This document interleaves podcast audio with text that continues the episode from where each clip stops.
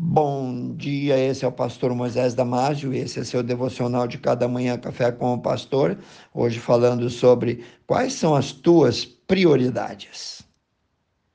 No livro de Mateus, capítulo 6, versículo 33, Jesus diz assim: Buscai primeiro o reino de Deus e a sua justiça, e todas essas coisas vos serão acrescentadas.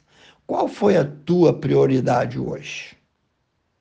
O que estava no topo da tua lista? E por que toda essa pressa? Você acha que valeu a pena correr tanto? Bem, esse foi mais um problema que Jesus identificou quando veio à Terra.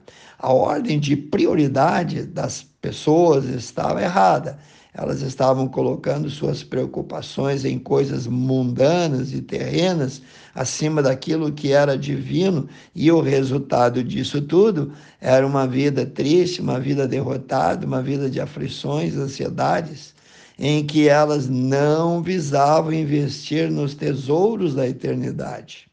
No livro de Mateus, capítulo 6, após Jesus explicar que eram os pagãos que se preocupavam com o que teriam que comer ou vestir. Jesus ensina qual é a ordem correta de prioridades a ser estabelecida. Primeiro, o reino de Deus e a sua justiça. Depois, Deus promete acrescentar todas as outras coisas.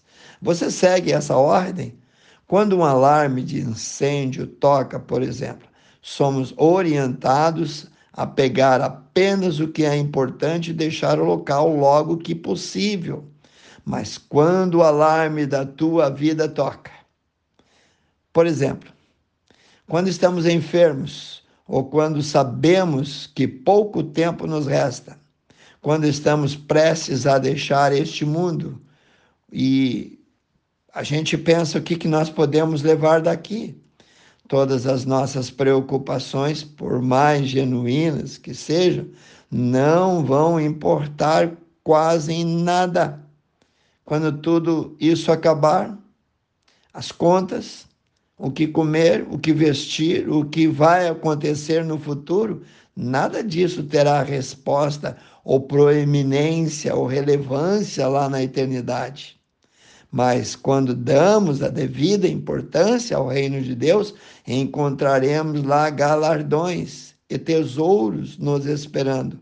Então, precisamos ajustar a frequência, a sintonia do nosso coração para a frequência do céu. Podemos estar na terra, mas as coisas que existem aqui são passageiras, são temporárias não devem ser a nossa prioridade ou motivo de preocupação maior. Nada aqui é permanente, tudo é efêmero e transitório. Devemos lembrar diariamente que estamos aqui de passagens, que o nosso lar não é aqui, que existe algo maior que ainda vamos viver. Existe uma eternidade à nossa espera. Pare agora, faça uma autoanálise Quais são os seus primeiros pensamentos quando você acorda? Quais são os seus últimos pensamentos ao se deitar? Eles são quase involuntários e revelam onde está o nosso coração. Se você tem pensado no reino de Deus, está no caminho certo. Mas se tem apenas se preocupado consigo mesmo em realizar os teus sonhos, chegou o momento de mudar Reserve um momento para orar e peça ajuda do Senhor sobre isso. Diga o que tem te preocupado e quais são as tuas inquietações. Depois entregue cada uma delas ao Senhor e leia novamente Mateus capítulo 6. Deus está cuidando de tudo. Jesus deixou muito claro sobre a inutilidade de alguém viver ansioso, apreensivo, inquieto com as coisas passageiras dessa terra. Não vale a pena ficar nervoso, preocupado. Inclusive, Jesus apontou para as aves do céu, para os lírios do campo, como evidência da provisão divina em nosso favor. Leia Mateus 6, 25 a 29, a preocupação demasiada com as coisas da vida cotidiana é reflexo de uma pouca fé.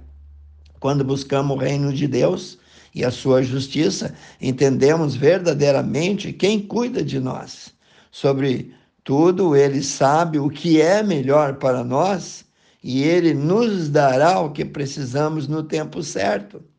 Nos Salmos 37, 4 e 5, nós lemos assim: Deleita-te também no Senhor e te concederá os desejos do teu coração. Entrega o teu caminho ao Senhor, confia nele e ele o resto fará. Querido Deus e eterno Pai, é bom estar na tua presença, Senhor. É bom pedir, porque a tua palavra diz: Pedi e dar-se-vos-á.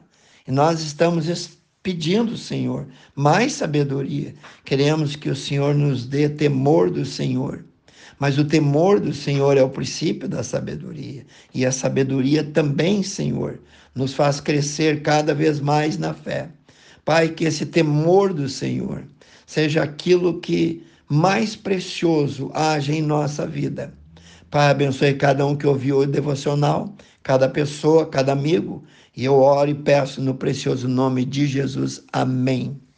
Querido amigo, querido irmão, acesse o nosso site www.ibbfloripa.com.br. Passe esse devocional adiante aos seus grupos, amigos, irmãos. E eu te vejo no próximo Café com o Pastor.